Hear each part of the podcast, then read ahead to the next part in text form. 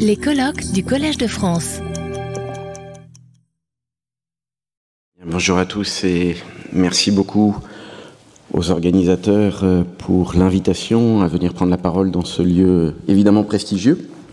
Et je suis très heureux d'y rendre hommage d'ailleurs à deux professeurs qui ont été euh, parmi mes professeurs et qui sont parmi mes références, euh, Patrick Boucheron, qui a d'ailleurs porté sur les fonds baptismaux une collection que je co-dirige aux publications de la Sorbonne qui s'intitule Mobilité et société.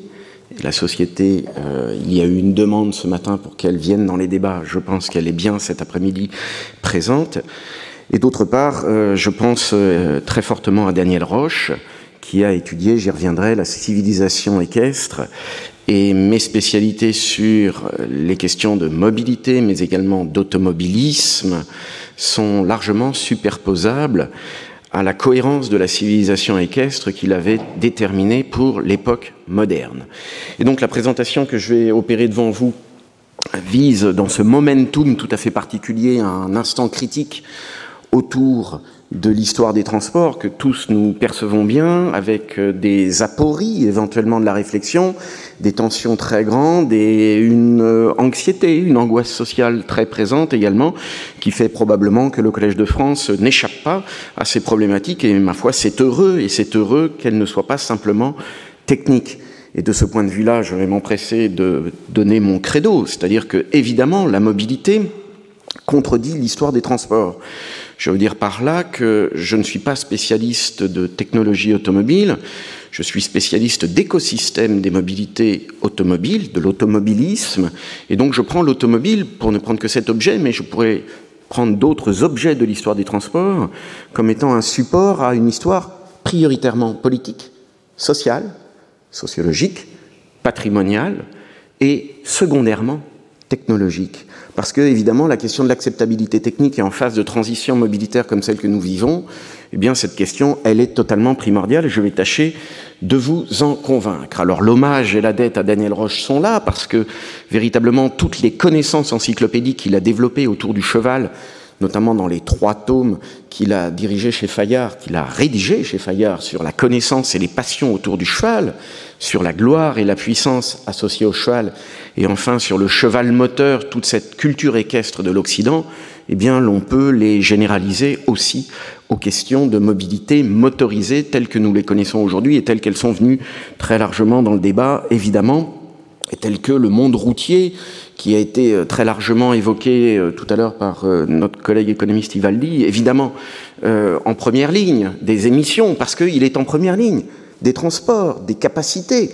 On parle d'un mode capacitaire à hauteur de 85% des déplacements assurés aujourd'hui, et c'est bien plus que des états d'âme, comme ce qui a été évoqué tout à l'heure, qui saisissent aujourd'hui les décideurs de la filière qui se sont retrouvés au mondial de l'automobile, je vais le redire, et dont le commissaire européen Thierry Breton, après un producteur d'automobile comme Carlos Tavares qui le dit depuis plus longtemps, eh bien ce sont des états d'âme effectivement qu'ils se posent aujourd'hui avec l'électrification exigée par l'Union européenne. Alors petit atterrissage en quelque sorte sur l'épaisseur de cette notion de mobilité qu'avec euh, tout un groupe de chercheurs nous creusons depuis grosso modo 30 ans c'est-à-dire avant même que euh, l'administration n'intègre le terme dans ses documents. Et l'ouvrage fondateur de l'histoire des transports, l'histoire de la mobilité, et évidemment aujourd'hui on supprimerait le point d'interrogation, avait été préfacé par Bruno Latour, qui avait bien posé les questions systémiques autour de ceci avant même son propre tournant écologiste,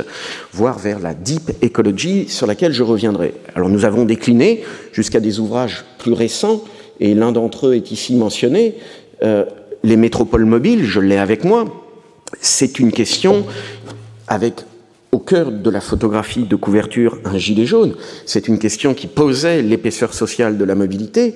Et ces métropoles mobiles à l'aune des ZFE qui s'annoncent non pas dans longtemps, mais demain, eh bien, sont évidemment en première ligne. Et ceci fait fond également sur des questions de démocratie, d'acceptation, d'acceptabilité et de validation, in fine, par les populations des options qui peuvent être prises. Autrement dit, la notion de mobilité, qui, dans la discipline historique d'où je parle, donne lieu à son premier manuel, dirigé par une nouvelle génération de chercheurs euh, aux éditions Armand Collin et qui vient de paraître, eh bien, prend cette dimension presque d'empathie avec la vie des vrais gens. C'est-à-dire que l'on ne raisonne pas simplement comme une science sociale, on raisonne en sciences humaines, encore moins en sciences dures. C'est-à-dire que les protocoles de la recherche historique sont ceux d'une discipline de sciences dures. Néanmoins, elle est préoccupée de l'humain, elle est préoccupée de cette empathie et de cette acceptabilité. Je répète la notion, évidemment. Et je déclinerai, en faisant fond sur un travail récent que j'ai euh, publié au début de l'été, sur euh, les équipements de la route, sur précisément tout ce qui, dans l'écosystème, va changer et que l'on ne mesure peut-être pas euh, quand on pense que la bascule va se faire facilement vers la mobilité électrique. Le professeur Foncas ce matin a rappelé euh, la présence à venir probablement des centrales nucléaires le long euh, du jalonnement de nos autoroutes, qui est une nécessité absolue si l'on veut conserver la même offre de mobilité. Autrement dit, bien des choses vont devoir changer dans euh, l'organisation générale. Et il y a une exposition que je vous invite à aller visiter. Elle est en même temps que ces conférences jusqu'au mois de mai prochain et elle aussi met un point d'interrogation dans son titre. Elle s'intitule Permis de conduire. Cette exposition, elle se tient au Conservatoire national des arts et métiers, je vais un peu vite, et dans la nef de euh, l'église Saint-Martin-des-Champs, vous verrez des véhicules qui sont traditionnellement exposés dans les collections du CNAM, puisque c'est le musée euh, des arts et de l'industrie.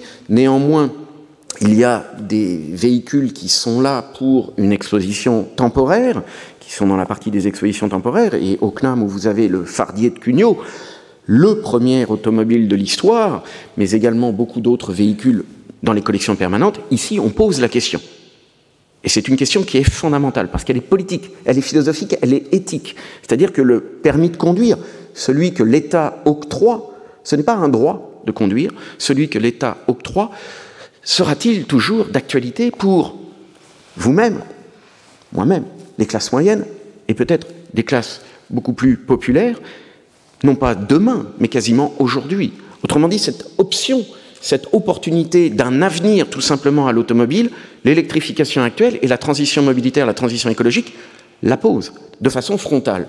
Et donc, frontalement, dans la revue politique et parlementaire du mois d'octobre, j'avais posé la question, et je vais me fonder sur quelques-uns des arguments que j'y ai développés, de la valeur absolue et du prix relatif de l'automobilisme, d'un automobilisme archaïque, dit ainsi archaïque, parce qu'on l'archaïse beaucoup quand même, par rapport eh bien, euh, à ce qui nous est promis demain, et que je perçois comme une somme de renoncement aux souverainetés, éventuellement industrielles, ce qui n'est pas la moindre des questions soulevées par Thierry Breton dans euh, les pages saumon du Figaro de ce week-end dernier, où effectivement au plus haut niveau de la Commission européenne, on commence à se poser la question des implications réelles de ce qui a été décidé pour 2035 et l'on prévoit une clause de revoyure à 2026. C'est-à-dire qu'on a déjà ménagé le public vers une révision de cette politique un peu absolue. Autrement dit, tout simplement, dans cet article, je reposais la question du sens fallacieux de l'histoire. C'est-à-dire que ce qui a fonctionné, j'ai bien compris qu'en invitant un historien, c'était une question qui se trouvait posée, c'est-à-dire pourquoi est-on parvenu à ce degré de dépendance quasiment maladive à l'automobile? Eh bien parce qu'on l'a beaucoup consenti, parce que l'automobile a beaucoup apporté de réponses, de solutions à nos sociétés. Jean-Marc Jancovici, brillant ingénieur, le dit. Le moindre de nos concitoyens, nous-mêmes, nous vivons comme si nous étions dans l'Antiquité avec à notre disposition 600 esclaves. Autrement dit, il va falloir beaucoup transférer pour renoncer à cette civilisation que nous avons chèrement désirée et pour laquelle des générations entières, et la plus récente, celle des Trente Glorieuses, celle qui est chargée de tous les mots, et on y met des guillemets, évidemment, cette génération des Trente Glorieuses a beaucoup travaillé pour l'acquérir. La référence qui a été donnée tout à l'heure par notre collègue économiste Ivaldi était le SMIC. Ben oui, le SMIC est une conquête sociale, une conquête de régulation sociale, une conquête de progrès social, une conquête de redistribution sociale. Est-ce que les sociétés contemporaines sont prêtes toujours à accepter eh bien, euh, ces sacrifices C'est une vraie question, une vraie question qui se trouve politiquement posée. Et donc, le sens fallacieux de l'histoire, c'est aussi le révisionnisme qui est appliqué à cette histoire, qui vise à déconstruire l'histoire tout simplement de la révolution industrielle comme étant une histoire de catastrophe. Oui, une histoire de catastrophe qui a doublé l'espérance de vie du citoyen moyen dans nos populations occidentales. Et également à l'échelle mondiale. Et c'est ceci qui, aujourd'hui, bien évidemment, pose un réel problème. Donc il y a peut-être aujourd'hui, naturellement, un danger, à nier tout simplement le lieu de mémoire heureux qu'a été la conquête de l'automobilisme dans nos sociétés. donc ces points-là, je les développe en posant les risques du vrai coût des transitions mobilitaires que l'on commence à entrevoir, mais ce n'est qu'un début, évidemment, par rapport à l'enchérissement du besoin de mobilité, si l'on cherche à compenser le choc de mobilité que l'on vit à l'heure actuelle. Donc je vous renvoie ici toujours à des enjeux d'histoire immédiate sur l'épaisseur politique, sociale, patrimoniale de cet héritage que représente l'héritage que l'on a aujourd'hui et auquel on est confronté parfois un peu agressivement. Cela fait quatre ans que sur différentes autoroutes de France, à l'entrée de Paris notamment, eh bien, Extinction Rébellion ou Rénovation euh, énergétique urgence pose euh, ces questions à l'automobiliste lambda. Cela fait un peu moins longtemps, mais des actions euh, coup de poing sont menées. Alors pas que dans les musées, bien évidemment, mais parfois à la source même des pollutions perçues, sur les tarmacs d'aéroports, mais aussi, comme le 2 novembre dernier, sur euh, l'autoroute du Sud, et éventuellement sur les périphériques des grandes villes de France, avec des activistes qui pour certains sont délogés par des citoyens qui ont aussi des urgences de vie. Et c'est assez intéressant de voir qu'il y a là, à la désobéissance civile prônée par certains, une réaction civile également qui monte dans la société française. Et donc, euh, cette question qui s'enflamme sur les réseaux sociaux, bien évidemment, il suffit de passer les deux premières euh, réactions dans les forums pour voir que le point Godwin est atteint immédiatement et que l'on dérape gravement sur une opposition, une essentialisation des citoyens, des pratiques. Alors, j'ai évoqué le mondial de l'automobile, il a été, comme à chaque édition, mais c'est peut-être la dernière, mais comme à chaque édition, il a été l'objet, évidemment, de mm, mouvements de protestations très intenses. Alors, euh, cette contestation, elle n'est pas récente, elle porte sur des grands projets. La matrice contemporaine, en l'occurrence, serait peut-être la ZAD de Notre-Dame-des-Landes et le renoncement de l'État, euh, d'un État qui pensait hériter des Trente Glorieuses des projets qui de fait datait des Trente Glorieuses, du début des années 1960 et des programmes transatlantiques, notamment autour du Concorde qui a été évoqué tout à l'heure, eh bien, on s'est rendu compte que ce n'est pas compatible avec le zéro artificialisation nette, que ce n'est pas compatible avec les exigences environnementales contemporaines. Et puis là, peut-être plus intéressant, c'est aussi une objection peut-être que l'on peut faire euh, à notre collègue économiste, c'est-à-dire que la taxe transport, ça a été réfléchi depuis longtemps, le péage a été réfléchi depuis longtemps. Depuis longtemps, il a été détruit. Et donc, depuis longtemps, les bonnets rouges qui précédaient les gilets jaunes ont agi pour refuser eh bien, cette traçabilité permanente de nos sociétés. Donc il y a des vraies questions que euh, je me réjouis de voir posées dans cette enceinte. Et ce matin, naturellement, je me réjouissais de voir que, mais c'est à la mesure que j'ai évoquée tout à l'heure, la voiture individuelle, le transport individuel, mais qui n'est là que l'arbre finalement qui cache une grande forêt d'autres modes motorisés, eh bien, était naturellement mise au pilori. Il y a clairement une nouvelle scène des problèmes publics, avec une délégitimation des acteurs traditionnels. Donc il y aurait toute une histoire de la sociologie de ce point de vue-là que l'on pourrait conduire, mais ce que l'on voit apparaître, c'est véritablement un débat public décloisonné où chacun remet en question, éventuellement, avec parfois une vision qui n'excède pas son capot d'automobile ou son guidon de vélo, avec une vision qui perd de vue le bien collectif. Alors ce bien collectif, là, l'historien peut peut-être servir parce que précisément le paradigme sur, lequel notre société s'est construite pendant deux siècles, c'est celui-là. Celui d'une croissance, celui d'un saint-simonisme, celui d'un libéralisme au sens toxilien du terme, 19e siècle. C'est-à-dire pas du tout l'ultra-libéralisme, mais un libéralisme de biens collectifs et de biens publics. Que les ingénieurs euh, saint-simoniens, euh, avec Michel Chevalier en tête pour les grandes expositions universelles parisiennes, ont repris à leur manière. Et il y a, euh, dans des citations très célèbres de Michel Chevalier, eh bien, euh, autour de Voltaire, ingénieur, la diffusion d'idées, de principes démocratiques et de libéralisme. Bref, et je rends hommage à nouveau à Daniel Roche, c'est toute une civilisation qui prenait la route à cette période. Et la période des Lumières est de ce point de vue-là radicale, parce que avant la révolution de la motorisation, il y avait la révolution du savoir-faire routier. Et John Loudon McAdam, tout simplement en construisant différemment les routes. Vous le savez, en créant finalement ce qui est par abus de langage aujourd'hui appelé le macadam, eh bien, a permis l'augmentation de 30% des vitesses routières. Ceci au début du 19e siècle. Et c'est le socle du cercle vertueux des échanges et de la mobilité de l'âge industriel. Alors aujourd'hui, bien sûr, ceci est en contradiction, parce que cette croissance a une fin, ceci est en contradiction avec les externalités négatives de ces transports. Pour la route, ils sont évidents, ils ont été largement euh, redonnés. Puis la route est capacitaire, c'est pour ça qu'elle est évidemment sous le feu de la critique. Mais il y a aussi eu tout un processus de civilisation, tout un process d'acclimatation de règles, et jamais l'automobile n'a été laissée seule, jamais elle n'a été euh, déréglée. Et tout l'enjeu aujourd'hui, ce qui vient d'être dit sur les trottoirs parisiens, sur l'incivilité des circulations déréglées, ubérisées de la métropole parisienne, mais pas que, bien évidemment, eh bien, il tient à cela, c'est-à-dire que d'anciennes régulations sont qualifiées d'archaïques, or elles, faisaient tenir le système lorsqu'elles étaient respectées. Alors le gendarme couché, c'est un hommage à Bruno Latour, mais c'est toute la naturalisation de l'automobilisme qui se trouve derrière. Tous les processus de négociation, et là je vais rentrer un peu plus dans le détail, mais rapidement bien sûr, puis j'aurai l'occasion peut-être dans la table ronde de revenir sur un ou deux points précis, mais c'est que tout ceci a été négocié, tout ceci a fait l'objet de débats, avec une sphère de décideurs qui ont discuté les panneaux, les signalisations, la sémiologie des bords de route, et c'est tout un écosystème qui s'est construit, et il ne se serait pas construit sur le mépris des populations. Il s'est construit avec elle. Et c'est pourquoi, évidemment, dans une ville comme Paris, il y a eu négociation.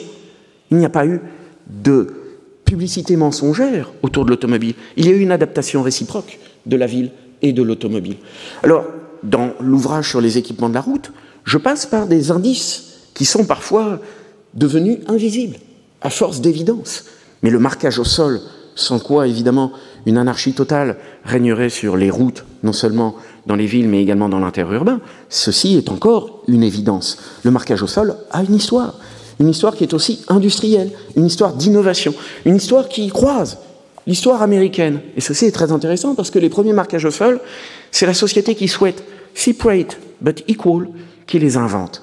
Et là où c'est vraiment quelque chose d'extrêmement spectaculaire, c'est que ce sont des personnes issues des minorités afro-américaines ou indiennes qui invente ces marquages au sol. L'histoire est vraiment trop belle là, et elle rejoint la légende.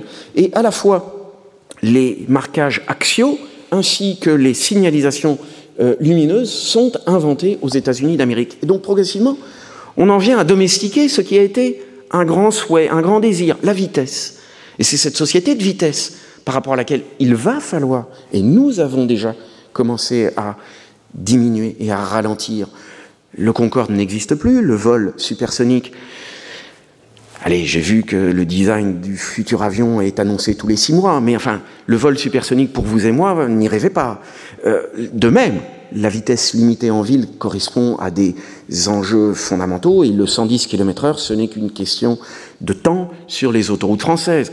Et pourquoi pas Pourquoi pas? Néanmoins, ceci ne doit pas remettre en question la liberté fondamentale qui a été évoquée ce matin également de circuler. Et donc, on a domestiqué, on a industrialisé toute une branche, donc je ne passe pas euh, de temps plus que de raison sur ces éléments, mais j'ai appris énormément. J'ai appris autour des gens qui construisent et des gens qui ont contribué à construire ces éléments qui sont absolument passionnants et qui touchent à toutes les sciences, les sciences les plus dures, la chimie, les billes de verre, enfin bref, tout un ensemble chromatique également, des définitions qui sont absolument passionnantes. Et puis ce que l'on constate, ben, c'est que la France avait une position de force. L'Europe avait une position de force. Et donc j'ai beaucoup aimé évidemment la formule de ce matin, qui consiste à dire que derrière cet écosystème, j'élargis à l'écosystème, hein, l'électrification, on abandonne eh bien, un secteur dominant un, pour un secteur dans lequel on est dominé. C'est tout de même quelque chose d'absolument inédit dans l'histoire industrielle et dans l'histoire mondiale. Autrement dit, il faudra réfléchir quand même, avant qu'il y ait une commission d'enquête comme sur le nucléaire, celle qui a été rappelée par Brice Lalonde, pourquoi on en est arrivé là? C'est-à-dire que si l'Europe souhaite jouer les idiots du village mondial, libre à elle. Néanmoins, c'est aussi avec notre argent. Et c'est là qu'il y a un vrai débat qui se pose. Et donc, il y a eu aussi tout un ensemble de questions qui n'étaient pas délocalisables de travaux qui n'étaient pas délocalisables. Et c'est là l'essence de la culture routière qui ne ment pas. C'est-à-dire qu'elle emploie des gens, des cantonniers, des nomades de la route qui l'entretiennent. Il y a là l'enjeu d'un patrimoine passé, bien évidemment, mais c'est comme en bourse, ce patrimoine, c'est aussi un actif pour l'avenir, et la France doit son développement à la capacité de ses infrastructures, et son rang mondial ne cesse de reculer depuis quelques années. Et donc il y a là un motif de préoccupation considérable. Un motif de préoccupation qu'il s'agit bien évidemment de rendre compatible avec des nécessités d'équilibre des déplacements urbains, avec des nécessités de partage de l'espace public. Et heureusement que la pensée fait d'énormes progrès en la matière qui viennent d'être rappelés par ma collègue. Parce que naturellement, il n'y a pas de brutalisme qui puisse être accepté. Il n'y a pas d'idéologie qui puisse être acceptée en termes de mobilité.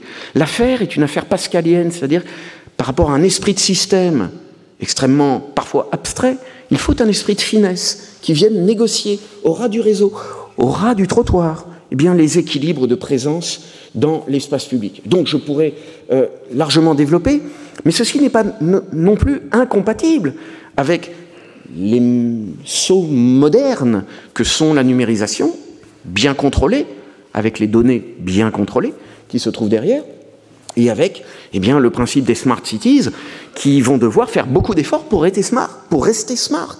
Parce que de fait, eh on se demande parfois où est la plus-value, y compris environnementale, de certains écoquartiers qui ne compensent en rien les déplacements de week-end et les vols low cost. Parce que là, l'aviation a un véritable euh, en quelque sorte, à effectuer. Et donc, je conclurai avec un thème qui me touche particulièrement, c'est-à-dire ce que j'appelle l'objet sensationnel, l'objet qui crée des sensations, l'automobilisme, celui qu'avec acharnement des industriels pensent encore pouvoir vendre, euh, celui qu'avec euh, euh, beaucoup d'acharnement également, d'intérêt, d'intelligence, des artistes ont sublimé, des peintres, des auteurs, de la littérature, de Marcel Proust à bien d'autres, qui ont fait et qui ont vu dans l'automobile un objet de projection de ce qui n'était pas forcément le pire dans l'individualisme euh, contemporain, mais qui pouvait être aussi source de création. Donc il y a une poétique que l'on risque de perdre, tout simplement, avec des lidars, avec des capteurs, qui ne vont donner que des éléments de, d'environnement, certainement, mais de déréalisation des paysages et de disparition du réel. Or, ce que nous apprend l'histoire routière, ce que nous apprend l'histoire des mobilités et l'histoire des transports, c'est qu'il y a un grain qui résiste, un grain qui est rugueux, un grain qui est rigide. Le mot est de Marquivaldi à l'instant. Oui, évidemment, mais ça résiste. Et c'est ce qui résiste lorsque, eh bien, on peine à faire accepter des dispositions qui peuvent être discriminatoires. Je reviens aux ZFE d'un mot, mais 70% des véhicules de dans deux ans ne pourront plus accéder aux 45 euh, ZFE françaises. Je vous laisse envisager le caractère tout simplement irréaliste de ce mur d'irréel qui est devant nous, pour de bonnes intentions, mais qui n'est tout simplement pas soutenable. Et là, évidemment, pour conclure, je développerai cette idée d'un socle commun où la République française, c'est un mot qui revient beaucoup dans les titres de mes ouvrages, mais l'idée d'une isonomie républicaine, l'idée d'un partage égal, et puis surtout d'un intérêt et d'un maintien de la soutenabilité, certes écologique que l'on recherche, et il le faut, mais avec la soutenabilité des territoires, la soutenabilité sociale, et donc des populations qui y sont employées, parce que beaucoup de choses qui peuvent être dites ici ou là, et c'est bien pourquoi, au moment du mondial de l'automobile, le mot de naïveté et de fin de naïveté, l'expression a été employée chez Emmanuel Macron, chez Bruno Le Maire, chez Carlos Tavares depuis bien longtemps, et puis euh, chez Thierry Breton il y a une semaine.